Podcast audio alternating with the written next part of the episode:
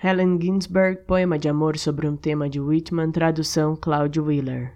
Entrarei silencioso no quarto de dormir e me deitarei entre noivo e noiva, esses corpos caídos do céu, esperando-nos em sobressalto, braços pousados sobre os olhos na escuridão. Afundarei minha cara em seus ombros e seios, respirarei sua pele e acariciarei, e beijarei a nuca e a boca, e mostrarei seu traseiro, pernas erguidas e dobradas para receber caralho atormentado na escuridão, atacando, levantando do buraco até a cabeça pulsante.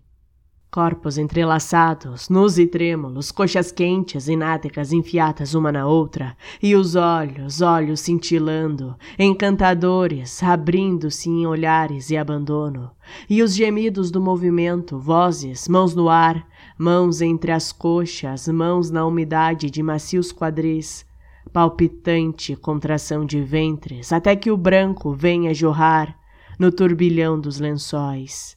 E a noiva grite, pedindo perdão, e o noivo se cubra de lágrimas, de paixão e compaixão, e eu me erga da cama saciado, de últimos gestos íntimos e beijos de adeus.